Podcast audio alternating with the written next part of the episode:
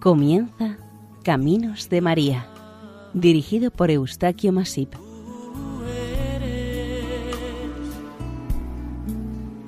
Entre todas las mujeres. Sean bienvenidos al programa Caminos de María. Hoy les ofreceremos la advocación mariana japonesa de Nuestra Señora de Akita.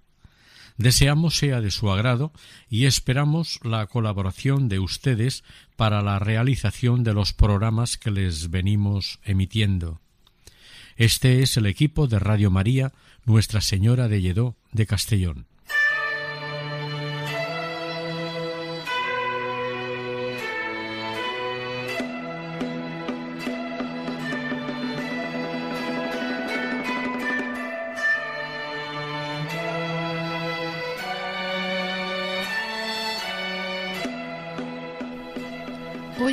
De Nuestra Señora de Akita en Japón. El 24 de abril de 1984, Monseñor Ito, obispo de Niigata, diócesis al norte de Tokio, cerca de Siberia, después de una min- minuciosa y exhaustiva investigación, proclamaba lo siguiente. No se puede negar el carácter sobrenatural de una serie de hechos inexplicables relativos a la estatua de la Virgen que se encuentra en el convento del Instituto de Siervas de la Eucaristía de Akita. Por consiguiente, autorizo la veneración de la Santa Madre de Akita. Una estatua de la Virgen lloró 101 veces comprobadas, hizo milagros y antes comunicó tres importantísimos mensajes que parece son parte del secreto de Fátima. La persona que recibió todas las gracias que contaremos a continuación se llama Katsuko Sasagawa y nació en 1931 en la diócesis de Niigata. A los 19 años, como consecuencia de una anestesia mal aplicada en una operación de apendicitis, quedó paralítica del sistema nervioso central, lo cual le supuso un calvario de hospital en hospital para ser operada varias veces. En la clínica de Miyoko hizo amistad con una enfermera ferviente católica y a los 25 años se convirtió al catolicismo con el nombre de Inés. Se fue recuperando de su parálisis y fue admitida en las hermanas de Nuestra Señora de Yunsin en Nagasaki. A los cuatro meses recayó y fue ingresada de nuevo en la clínica de Miyoko. Llevaba diez días en coma y su caso era desesperado cuando le hicieron beber agua de Lourdes, enviada por las hermanas de Nagasaki. Al momento recobró el conocimiento y el movimiento de sus miembros. Pensaba volver a Nagasaki, pero a petición del párroco de Takada, accedió a quedarse de catequista y guardesa de la nueva iglesia de Miyoko, donde llegó a preparar a 70 personas para el bautismo. En 1969 oyó hablar del Instituto de las Siervas de la Eucaristía, donde podría llevar una vida consagrada, incluso con hábito, pero permaneciendo en el mundo. Habló con el obispo Monseñor Ito, fundador del instituto, e ingresó en él sin dejar de ocuparse de la iglesia de Miyoko. Ese mismo año estuvo de nuevo cuatro días en coma a causa de una gripe.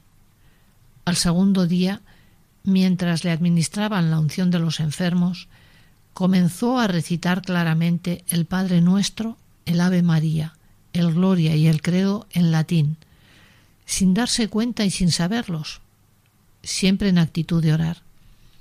Ella se acuerda que veía una joven bella como en un campo muy agradable, que con la mano le pedía se aproximara, pero se lo impedían personas como esqueletos. Mirando más lejos, vio una muchedumbre disputándose llegar a un llano de agua pura, pero que caían unos tras otros en un río de agua salada. Compadecida de esta pobre gente, rogaba por ellos, sobre todo rezando el rosario. Enseguida vio a la derecha de su cama a la joven amable que no conocía y se puso a rezar el rosario con ella. Años más tarde sabría que era su ángel de la guarda. Esta bella joven le aconsejó rezar después de cada misterio Oh Jesús mío, perdónanos nuestros pecados, líbranos del fuego del infierno y lleva todas las almas al cielo, especialmente las más necesitadas de tu misericordia. Se da la paradoja de que esta es la oración que el ángel enseñó a los niños en Fátima y que ella no conocía. A finales de enero de 1973, Sor Inés tuvo que pasar por una nueva prueba. Con 41 años empezó a perder el oído.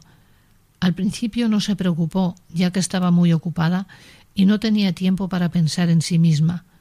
Pero el viernes 16 de marzo, al coger el teléfono para llamar, se dio cuenta de que no oía nada. Su sordera se había hecho total e incurable, según el diagnóstico posterior de los médicos, debido a la parálisis de los nervios auditivos por un exceso de cansancio. Se encontraba, según su propia expresión, como sumergida en el fondo del mar y deprimida. Fue sometida a una cura de reposo y aprendió a entender mirando a los labios. Sus padres y hermanos querían que se quedase definitivamente a vivir con ellos, pero ella, aconsejada por el obispo, aceptó la invitación de ir a vivir en el convento de las siervas de la Eucaristía, situado sobre una colina en las afueras de la ciudad de Akita.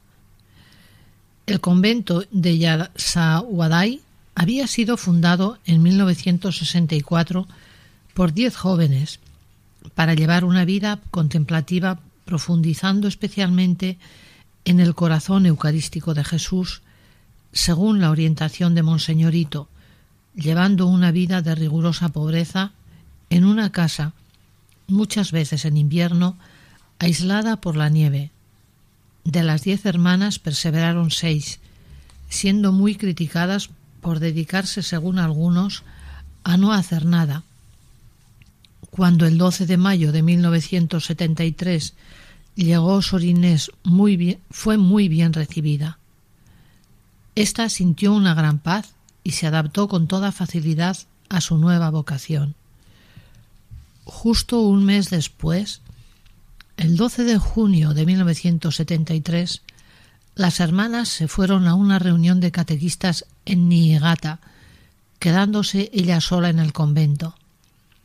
Cerca de las 8.30 de la mañana, cuando para hacer la adoración eucarística se disponía a abrir el sagrario, como le había ordenado la superiora, de repente salió una luz deslumbrante de éste.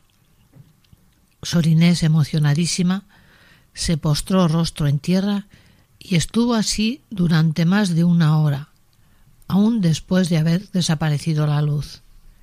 Quedó confusa sin atreverse ya a abrir el sagrario y sin saber a qué se debía el extraño fenómeno o si había sido una alucinación suya.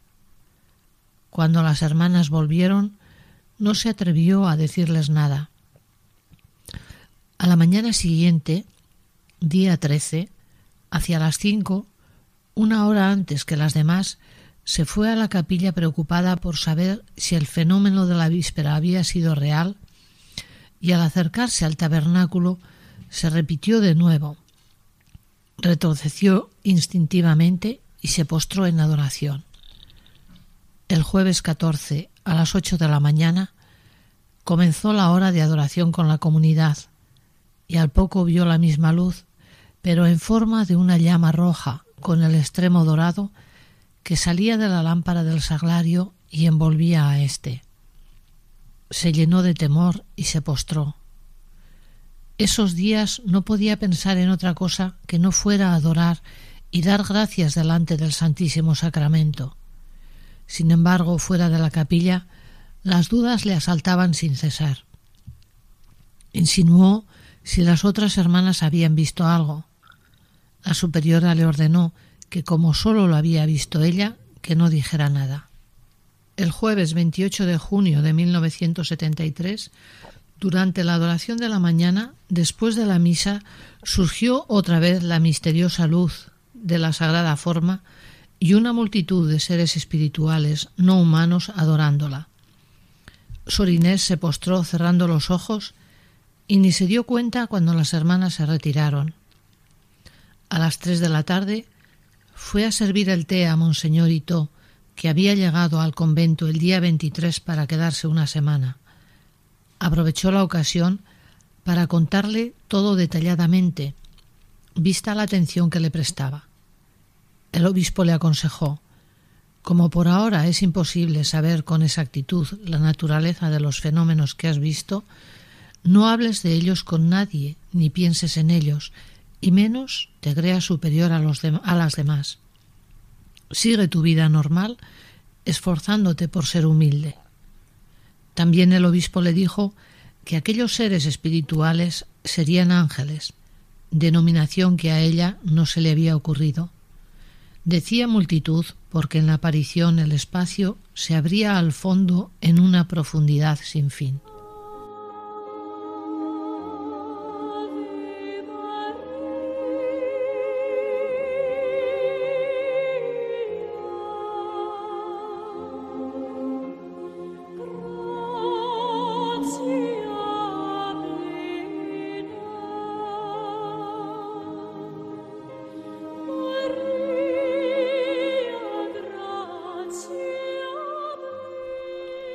Día siguiente, 29 de junio, fiesta del Sagrado Corazón de Jesús, después de la misa y el desayuno, fue a la capilla, media hora antes de su turno de adoración, que era de nueve a diez. Enseguida llegó otra hermana, quien la invitó a rezar el rosario. Cuando iba a comenzarlo, una persona apareció junto a ella, a su derecha, la misma joven que vio cuatro años antes cuando estuvo en coma, la cual rezó con ella el rosario. Acabado éste, durante la oración en silencio, vio otra vez la misteriosa luz que envolvía el altar con una nube, y en ella un coro de ángeles vueltos hacia el Santísimo cantando, Santo, Santo, Santo. Cuando acabaron, escuchó una voz a su derecha diciendo, Jesús, que estás realmente presente en la Eucaristía, uno mi corazón a tu corazón adorable, inmolado en perpetuo sacrificio sobre todos los altares del mundo, alabando al Padre e implorando la venida de tu reino. Y te hago oblación de mi cuerpo y de mi alma. Dígnate utilizar esta humilde ofrenda como te agrade, para la gloria de Dios y la salvación de las almas. Santa Madre del Cielo, no permitas que nunca me separe de tu divino Hijo, y guárdame siempre como cosa tuya. Amén. Era la oración de las siervas de la Eucaristía, aunque añadida la palabra realmente. Mientras la rezaba, vio a la espalda del obispo que estaba arrodillado delante de ella un escudo con el cáliz y la sagrada forma sobre una M de María, y también que siete u ocho hermanas sostenían por los dos lados el cordón rojo de su túnica. Al relatarle después al obispo la visión, pues le había mandado que le contase todo lo extraordinario que le ocurriese, Monseñor Ito exclamó Si ese es mi escudo, más tarde, la hermana que había rezado con ella le dijo que le extrañaba que lo hubiese rezado tan despacio, ella que siempre hablaba deprisa, pero le contestó que había seguido el ritmo de la joven. Ese mismo día del Sagrado Corazón, por la tarde, salió en su pequeña mano izquierda una llaga dolorosa y sangrante, en forma de cruz, de dos por tres centímetros. El obispo se iba al día siguiente y antes le dio la gran alegría de que se fuera preparando para hacer los votos del día 15 de agosto. La profesión perpetua la haría el 20 de agosto de 1980. Sin embargo, Sor Inés no se atrevió a enseñarle la llaga de la mano. El 5 de julio, durante la adoración matinal de ocho y media a diez, cuando comenzó el rosario con otra hermana, volvió la joven y lo rezó con ella. Por la tarde, hacia la mitad de la oración de las seis, sintió un fuerte dolor en la llaga y después notó como un pequeño agujero en el centro que sangraba como desgarrándole la mano. A las nueve, hora de acostarse, el agudo dolor no la dejaba dormir. Pensaba era por sus pecados, al revés que en los casos de histeria no procuraba ni le complacía enseñar su mano llagada. Acostándose y levantándose, sin poder conciliar el sueño por el dolor, a las tres de la madrugada, día seis, primer viernes, acabando de cambiarse la venda y en oración, oyó la misma voz, que no sabía de dónde venía. No temas, no hagas oración sólo por tus pecados, sino en reparación por los de todos los hombres. El mundo actual hiere al sagrado corazón de nuestro Señor con sus ingratitudes y sus injurias. La herida de María es mucho más profunda y dolorosa que la tuya. Vamos a rezar juntos en la capilla. Por primera vez Sor Inés se atrevió a mirar el rostro de la persona que sentía a su derecha. Le pareció reconocer a una hermana suya mayor que había muerto hacía ocho años de catecúmena, antes de recibir el bautismo, pero la joven le sonrió dulcemente y negando con un movimiento de cabeza le dijo Yo soy el que está contigo y vela sobre ti. Al mismo tiempo le hizo una señal de salir y desapareció. Ella se vistió y al salir al pasillo encontró en él a su ángel y le siguió hasta la capilla. Allí desapareció. El primer mensaje de la Virgen a Sor Inés tuvo lugar el 6 de julio de 1973, primer viernes de mes. Le cedemos la palabra y nos dice Entonces la estatua de la Virgen estaba colocada detrás del altar, a la derecha. Cuando subí a la tarima, sentí de pronto que la estatua de madera tomaba vida y que estaba a punto de hablarme. Estaba rodeada de una luz resplandeciente. Instintivamente me postré en tierra y al mismo tiempo una voz de indescriptible belleza llegó a mis oídos, totalmente sordos. Hija mía, mi novicia, tú me has obedecido bien dejándolo todo por seguirme. ¿Es penosa la enfermedad de tus oídos? Puedes estar segura que se curarán. Ten paciencia. Es la última prueba. ¿Te duele la herida de la mano? Reza en reparación por los pecados de la humanidad. Cada persona de esta comunidad es mi hija insustituible. ¿Rezas bien la oración de las siervas de la Eucaristía? Vamos a rezar juntas. Cuando la Virgen comenzó la oración, el ángel que me había conducido a la capilla reapareció a mi costado y se unió a nuestras voces. Siguiendo postrada y sin pensar en otra cosa, comencé la frase Jesús presente en la Eucaristía. Entonces la voz me interrumpió diciendo Realmente presente. Y como para grabarlo mejor en mi alma añadió de aquí en adelante añadirás realmente. Terminada la oración, la voz continuó. Reza mucho por el Papa, los obispos y los sacerdotes. Desde tu bautismo siempre has rezado fielmente por ellos. Continúa rezando mucho, mucho. Comunica a tu superior lo que te ha sucedido hoy y obedécele en todo lo que te diga. Ahora él pide que se rece con fervor. La voz se calló. El ángel comenzó una oración que nos es familiar.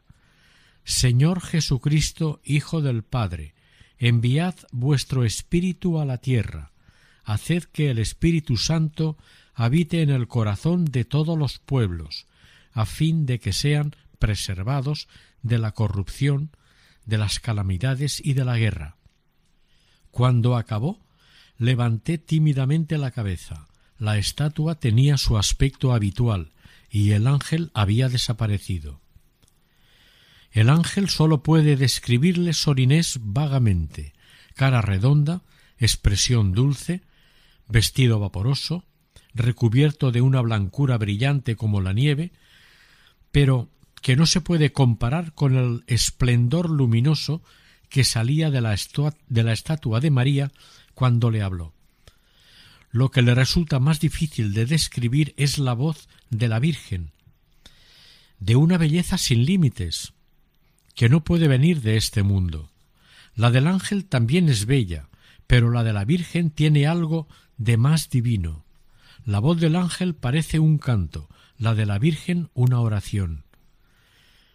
Esta primera aparición de la Virgen y las anteriores son para meditarlas y ver la delicadeza de la Virgen, cómo fue preparada la vidente y el valor del sufrimiento y de la oración. La estatua de la Virgen es de madera, sin pintar, mide setenta centímetros, representa a la Virgen de pie, con los pies desnudos sobre el globo de la tierra, de la tierra los brazos abiertos hacia abajo, las manos extendidas y una cruz detrás. Las hermanas habían encargado a un escultor pagano hacerla copiando una imagen de Nuestra Señora de todos los pueblos, de Ámsterdam, Holanda. El mismo día 6 de julio apareció en la mano derecha de la estatua una herida semejante a la de Sor Inés. Más tarde sangró hasta el punto del dedo meñique sin caer al suelo. La llaga le dolía a Sor Inés los viernes, especialmente el jueves y viernes veintisiete. Este día, estando en la capilla, el ángel le dijo Tus sufrimientos se acaban hoy. Graba cuidadosamente en el fondo de tu corazón el pensamiento de la sangre de María.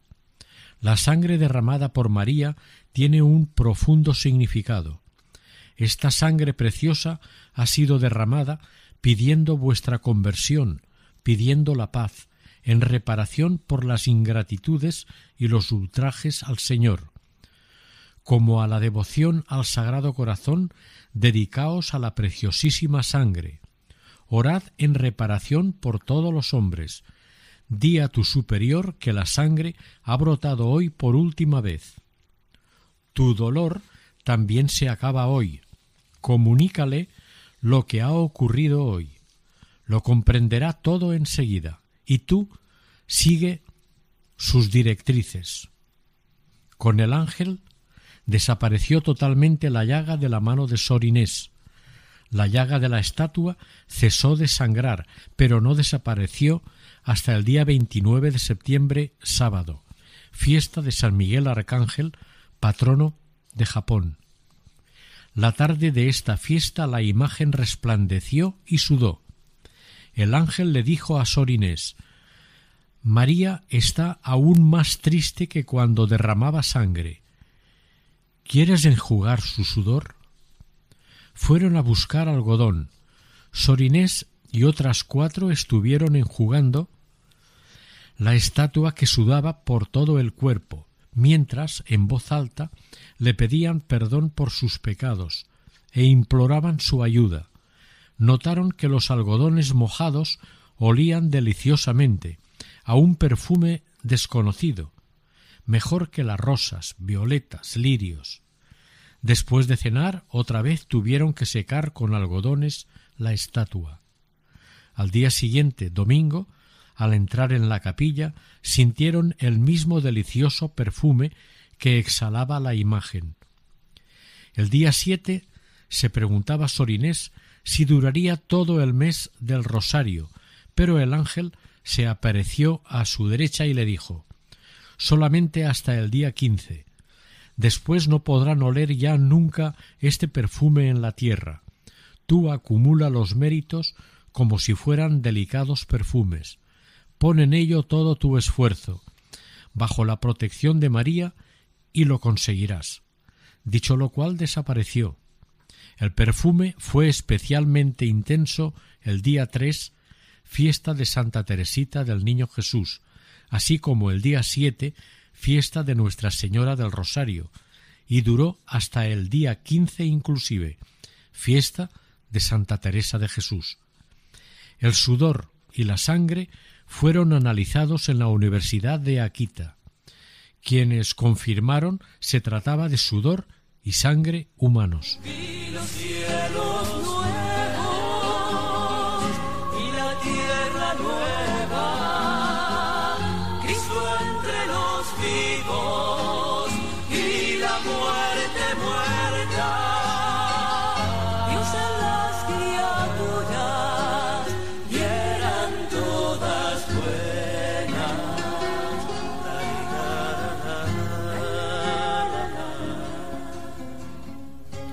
Otro fenómeno prodigioso de la estatua fue su metamorfosis. Con gran extrañeza, un día observaron las hermanas que su expresión había cambiado. Hacia mediados de septiembre de 1974, hicieron que fuera el escultor que había hecho la imagen, el señor Wakasa, quien declaró: Dos cosas me llamaron la atención. Las mejillas que yo había tallado se habían rebajado, el rostro se había afinado por otra parte, el color de la cara se había oscurecido. Encontré la expresión más, más penetrante, sin duda por el cambio de nivel de las mejillas. Pero lo más notable fue las numerosas veces que lloró de 1975 a 1981, como veremos más adelante. El segundo mensaje de la Virgen tuvo lugar el 3 de agosto de 1973 primer viernes de mes. El 28 de julio, hablando Sor Inés con Monseñor Ito, éste le había encargado preguntarse a la Virgen. Primero, ¿desea el Señor la existencia de nuestro instituto? Segundo, ¿está bien su forma actual? Y tercero, ¿es necesario un grupo contemplativo en un instituto secular? Preocupada por hacer bien estas preguntas, estaba el día 3 por la tarde en la capilla cuando se le apareció el ángel, lo que no sucedía desde hacía tiempo, y empezó a rezar el rosario con ella. Adivinando su pensamiento le dijo, ¿Tienes alguna pregunta que hacer? Hazlo, no te dé apuro. En ese momento empezó a oír la maravillosa voz de la estatua. Hija mía, mi novicia, ¿amas al Señor? Si amas al Señor, escucha lo que te voy a decir es muy importante. Lo comunicarás a tu superior. Muchos hombres en el mundo afligen al Señor. Deseo almas para consolarle, para suavizar la cólera del Padre Celestial. Deseo con mi Hijo almas que reparen con su sufrimiento y su pobreza por los pecadores y los ingratos. Para que el mundo conozca su cólera, el Padre Celestial se dispone a mandar un gran castigo a toda la humanidad. Muchas veces he intervenido con mi hijo para apaciguar la ira del Padre. He impedido que vinieran calamidades ofreciéndole los sufrimientos del Hijo en la cruz, su preciosa sangre, las almas predilectas que le consuelan y constituyen la cohorte de las almas víctimas. Oración, penitencia y sacrificio animosos pueden suavizar la cólera del Padre. Lo deseo también de tu comunidad, que ame la pobreza, se sacrifique y llore en reparación por las ingratitudes y los ultrajes de tantos hombres. Rezad la oración de las siervas de la Eucaristía, cayendo bien en la cuenta de su contenido. Ponedla en práctica, ofrecedla en reparación por los pecados que cada una se esfuerce según su capacidad y oficio en ofrecerse enteramente al Señor. También en un instituto secular la oración es necesaria. Las almas que quieren orar ya están a punto de reunirse. Sin sujetaros demasiado a la forma, sed fervorosas y fieles a la oración para consolar al Maestro. Después de un silencio siguió la voz. ¿Lo que piensas en tu corazón es verdad? ¿Estás verdaderamente decidida a ser la piedra desechada? Mi novicia, tú que quieres pertenecer exclusivamente al Señor, pronuncia tus votos sabiendo que debes ser clavada a la cruz con tres clavos para ser una esposa digna del esposo. Los tres clavos son la pobreza, la castidad y la obediencia. De los tres, la obediencia es el fundamento. Déjate conducir por tu superior en un total abandono. Él sabrá comprenderte y dirigirte. Cuando Sorinés copiaba en su cuaderno los mensajes, ella misma se extrañaba de cómo recordaba todo lo ocurrido sin la menor duda.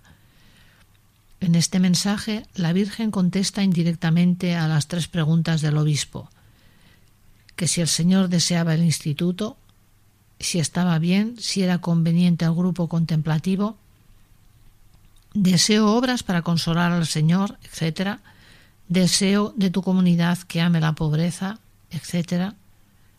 También en un instituto secular la oración es necesaria y da más importancia al fervor que a la forma jurídica. Sin sujetaros demasiado a la forma, sed fervorosas, etc. En el primer mensaje implícitamente aludía a la importancia de los pecados de la humanidad, puesto que pedía reparación y mucha oración por los pastores. Y si tanto la necesitan estos, será por algo. En este segundo mensaje, el aviso es ya tremendo. Muchos hombres afligen al Señor, y no es bastante la reparación de los buenos. Se ve que la vida de estos está lejos de compensar los pecados de los malos, ya que la cólera del Padre se dispone a mandar un gran castigo a toda la humanidad.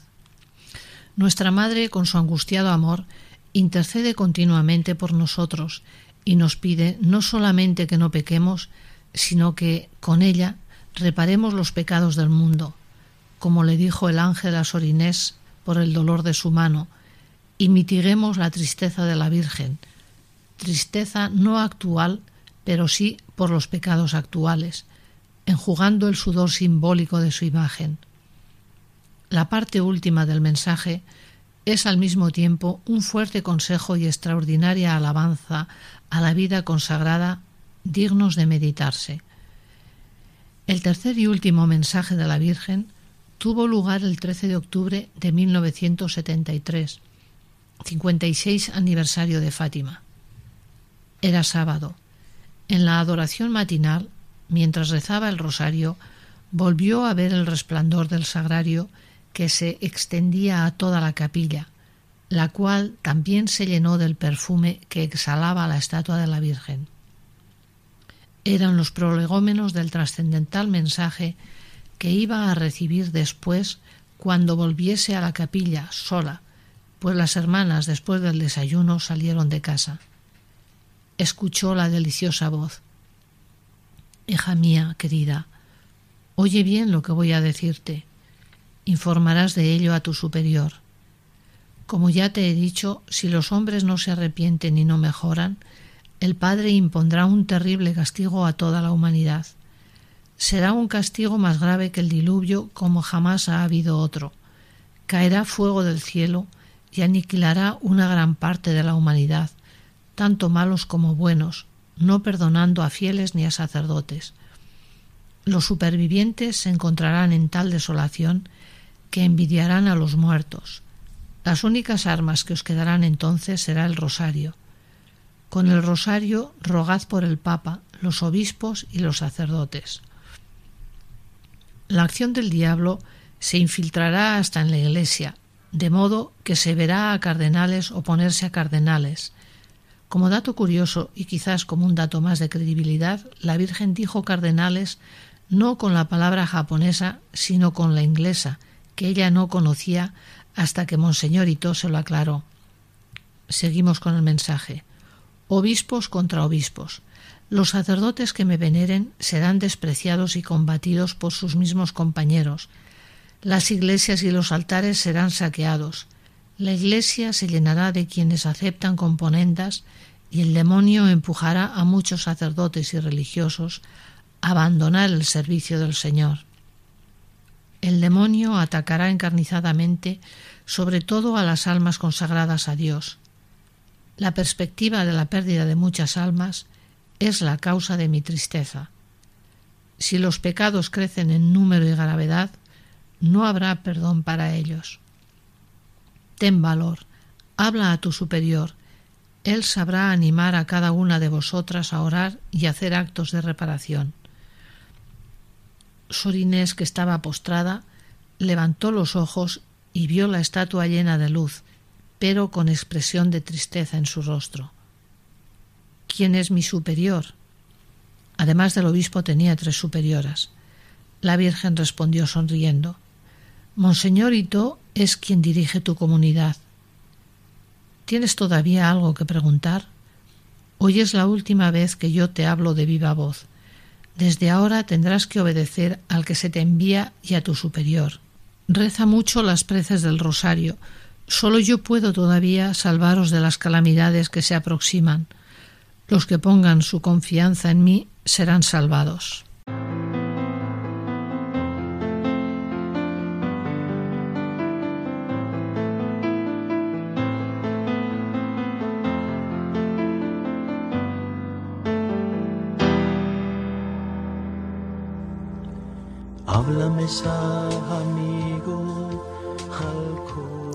Los mensajes de la Virgen siempre requieren ser confirmados por algún milagro, que es el sello infalsificable de Dios. Fue milagrosa la sangración de la estatua, la curación de Sorinés y otras que veremos. Pero el milagro más repetido y comprobado fueron las lacrimaciones de la estatua. Comenzaron el 4 de enero de 1975, primer sábado del año santo, y duraron hasta el 15 de septiembre de 1981, fiesta de Nuestra Señora de los Dolores. En algunos otros lugares han llorado imágenes de Nuestra Madre. En Siracusa lloró lágrimas de sangre en 1953 durante tres días y medio, y fue confirmado por el episcopado, y en otros lugares, lloraron imágenes de la Virgen de Fátima pero en Akita fueron 101 veces las lacrimaciones constatadas por cerca de 2.000 testigos e incluso fotografías. Por la tarde del mismo día 4 de enero de 1975, en que lloró tres veces, el ángel le dijo a Sor Inés, No os extrañéis de ver a la Santísima Virgen llorar. Llora porque desea la conversión del mayor número de almas, anhela que las almas se consagren a Jesús y al Padre por su intercesión, por su intención. Manifiesta su dolor para avivar vuestra fe tan débil. La Santísima Virgen se alegra de la consagración de Japón a su corazón inmaculado, pues ama al Japón. Pero está triste al ver que esta devoción no se tome en serio. Aunque ha escogido a Quita para dar sus mensajes, el párroco no se atreve a venir por el que dirán. No tengáis miedo, la Santísima Virgen os espera a todos con las manos extendidas para derramar las gracias. Ahora que habéis visto sus lágrimas, hablad con valentía, extended esta devoción para consolar los corazones de Jesús y María, y para su mayor gloria la oración que acostumbráis a decir, concede al Japón la gracia de la conversión por intercesión de la Virgen, agrada al Señor. El 1 de mayo de 1976, sábado y día de San José Obrero, el ángel habló sobre lo mismo a Sorinés. Muchos hombres de este mundo afligen al Señor, espera almas para consolarle. Permaneced en la pobreza, santificaos y orad en reparación de las ingratitudes y los ultrajes de los hombres. El rosario es vuestra arma, rézalo con atención. Que los creyentes lleven una vida más digna de creyentes, pedid un corazón nuevo, dad gran importancia a este día de San José para la gloria de Dios y de su Santísima Madre. Estas son palabras más que para releerlas, para comentarlas. Cuando una madre ya no sabe qué más decir de sus hijos extraviados, llora. ¿Qué hijos seríamos si hasta las lágrimas de nuestra Madre Celestial nos dejasen indiferentes? En enero de 1975, una gasa empapada de sangre, un algodón empapado de sudor y otro de lágrimas fueron analizados en el laboratorio de bioquímica de la Facultad de Medicina de la Universidad de Akita. Certificaron que se trataba de sangre, sudor y lágrimas de origen humano. La sangre era del grupo B. Poco después de acabadas las 101 lacrimaciones, el 28 de septiembre de 1981, el ángel amplió la explicación. Le dijo La cifra 101 tiene un significado, y es que el pecado ha entrado en el mundo por una mujer y también por una mujer ha venido la salvación al mundo. El primer uno representa a Eva, el segundo a María. El cero que está entre ellos significa Dios eterno, que existe desde siempre y para siempre. Vamos a narrar uno de los múltiples milagros que se han atribuido a Nuestra Señora de Akita. La señora Teresa Shun, coreana, madre de cuatro hijos, recibió el bautismo a los cuarenta y cuatro años, el once de abril de 1981. El 3 de julio de 1981 cayó enferma. Fue examinada por el profesor Kim Yang-jae del Hospital de San Pablo de la Universidad Católica de Gyeongui, Seúl, y una radiografía del día 18 tomada por el doctor Tong Wo Kim revelaron indudablemente un tumor canceroso en el cerebro, sin ninguna posibilidad de curación. La enferma fue enviada a su casa ya que en el hospital no se le podía hacer nada.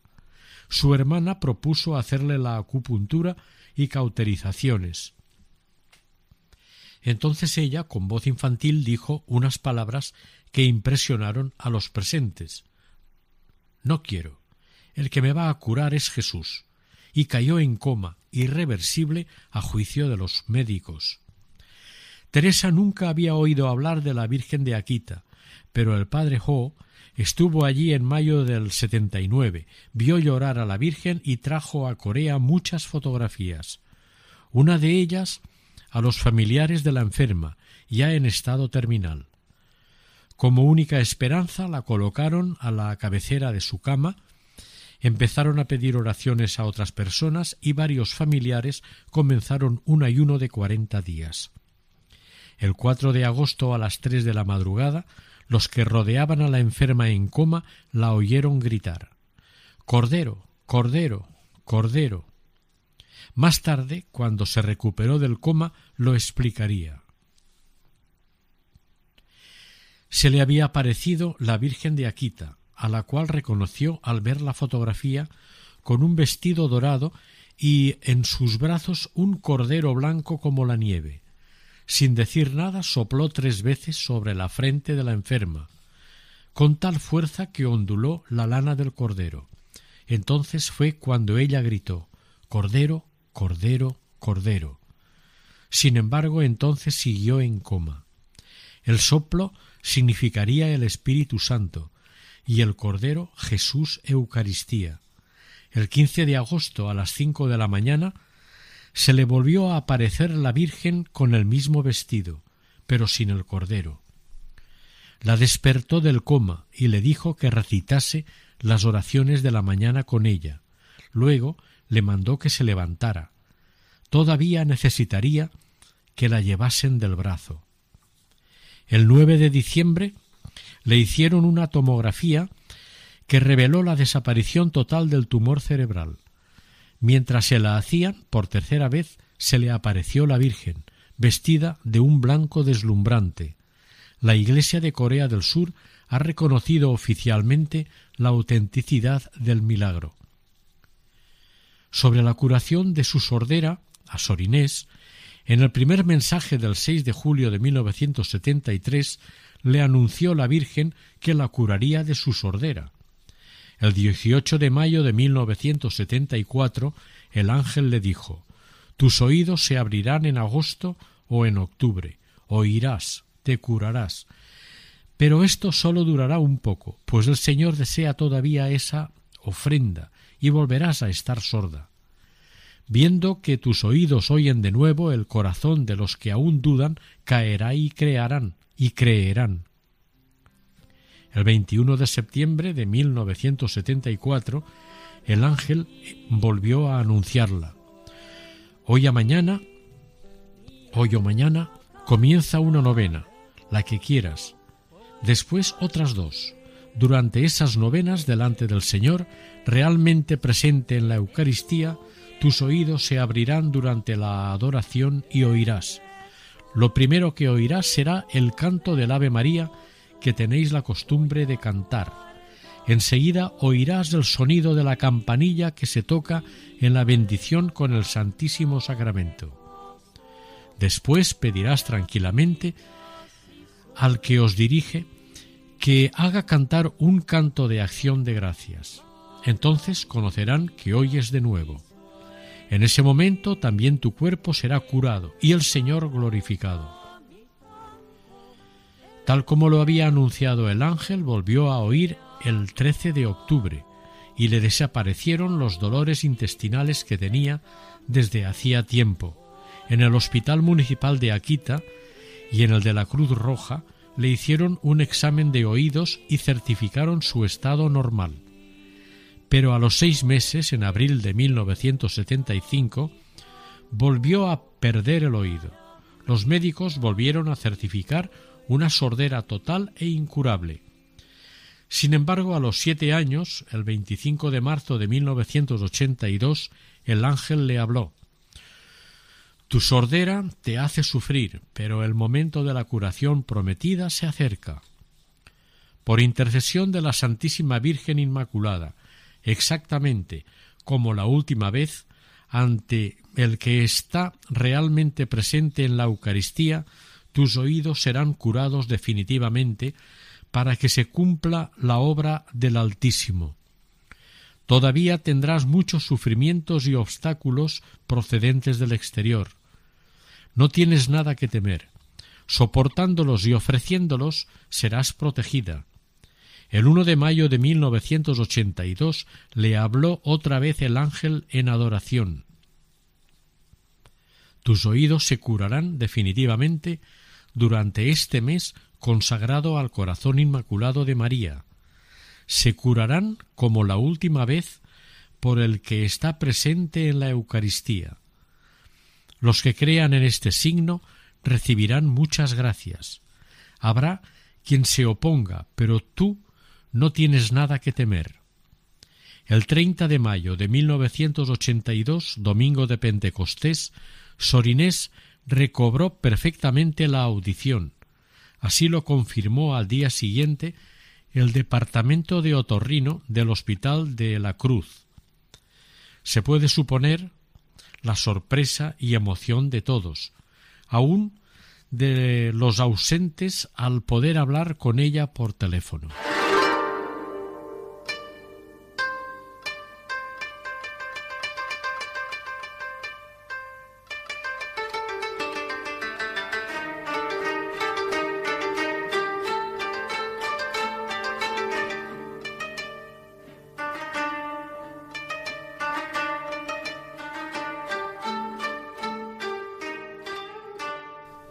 Monseñor Ito, que fue nombrado obispo por Juan XXIII en 1962, antes de retirarse por razón de edad, creyó era su obligación escribir una carta pastoral al respecto, en la que dice Guardar silencio al dejar mi cargo, siendo así que yo he estado en el centro de los acontecimientos, sería una negligencia respecto a mis deberes de obispo. Como era la primera vez que yo era testigo de sucesos tan extraordinarios, me dirigí a la Sagrada Congregación para la Doctrina de la Fe en 1975. Su secretario, Monseñor Amer, me explicó que este asunto competía ante todo al obispo del lugar. En 1976 pedía al arzobispo de Tokio la constitución de una comisión de investigación, la cual declaró que no constaba el carácter sobrenatural de los hechos.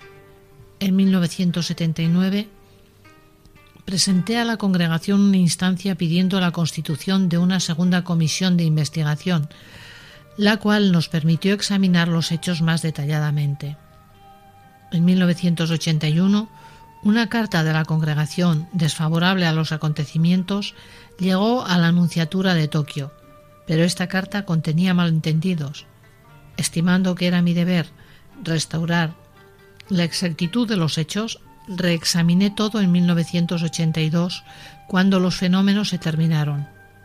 Hice llegar a Roma por medio del nuncio apostólico en Tokio los dosiers completos aumentados con los hechos nuevos.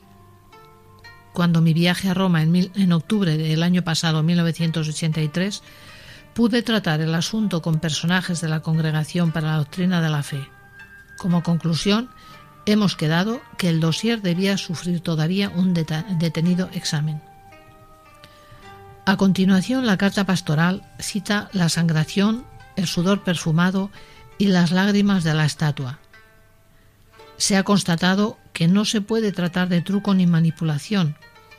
Está por encima del poder humano producir agua donde no la hay, y creo que para hacerla es necesario la intervención de una fuerza no humana si estos fenómenos no son naturales, se pueden considerar tres causas. Se deberían a 1. Facultades paranormales de un ser humano. 2. Maquinación del diablo. 3. Una intervención sobrenatural. No sé bien qué podría ser eso de fenómenos paranormales, dice el obispo con cierta ironía. Sin embargo, a juicio del profesor Itaya de la Universidad de Tecnología de, de Tokio, especialista en la materia, no era posible la transferencia de las lágrimas de Sorinés a la estatua cuando estaba durmiendo e incluso cuando estaba con su familia a, a 40 kilómetros de Akita. Ni sabía que la estatua lloraba. ¿Quién va a creer que aún estando presente sea posible tal transferencia? Si fuese por maquinación del diablo, debería ocasionar efectos nefastos para la fe, pero no solamente no hay tales efectos, sino al revés, efectos favorables. Por ejemplo, un señor se decidió a bautizar al, al ver esas lágrimas. Otro, decenas de años apartado de la Iglesia, ha vuelto a la práctica regular de la religión. Una creyente se decidió a trabajar en la evangelización y ha creado dos centros de evangelización. Además, hay numerosos casos de curaciones milagrosas. Pero, ¿por qué se habrá producido una intervención sobrenatural? Sin duda, como prueba de la autenticidad de los tres mensajes que el obispo transcribe. Conozco a Sorinés hace más de diez años. Es una mujer sana de espíritu, sincera y sin problemas. Siempre me ha hecho el efecto de una persona equilibrada. Por consiguiente, los mensajes que dice haber recibido no me parecen de ninguna manera efecto de una imaginación o alucinación. En cuanto a su contenido, no son en nada contrarios a la doctrina católica o a las buenas costumbres, y cuando piensa uno en el estado actual del mundo, la advertencia parece corresponder a él en muchos puntos. Estudiando la historia de las apariciones de la Virgen hasta hoy, se constatan que han sido siempre los obispos del lugar los que han autorizado la veneración de la Virgen cuando se ha manifestado en sus diócesis. Después de mucha oración y maduras reflexiones, yo, como obispo de Niigata, he sacado las siguientes conclusiones.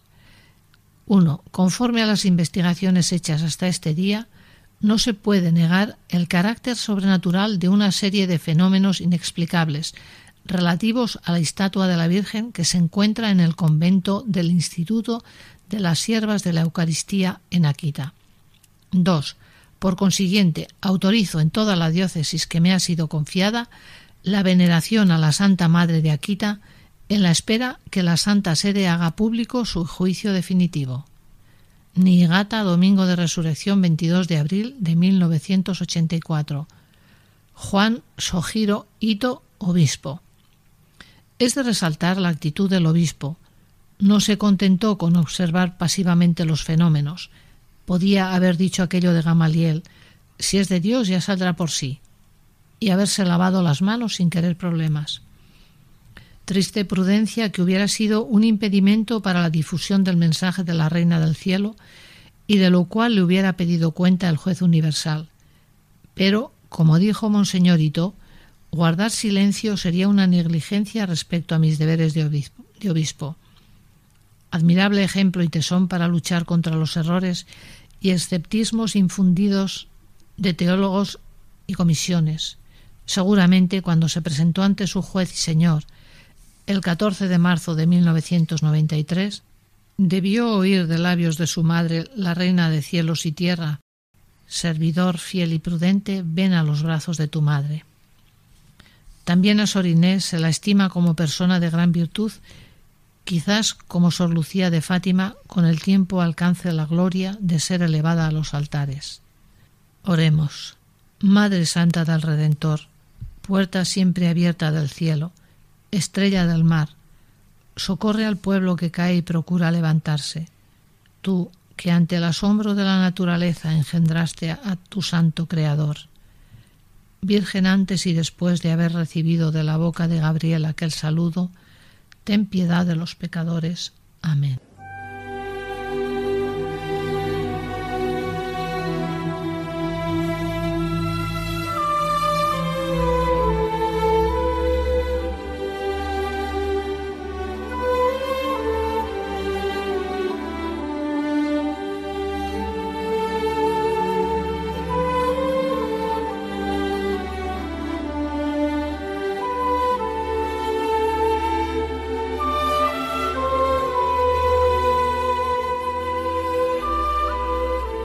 Hemos ofrecido el programa Caminos de María, dedicado hoy a Nuestra Señora de Akita. Que el Señor y la Virgen les bendigan.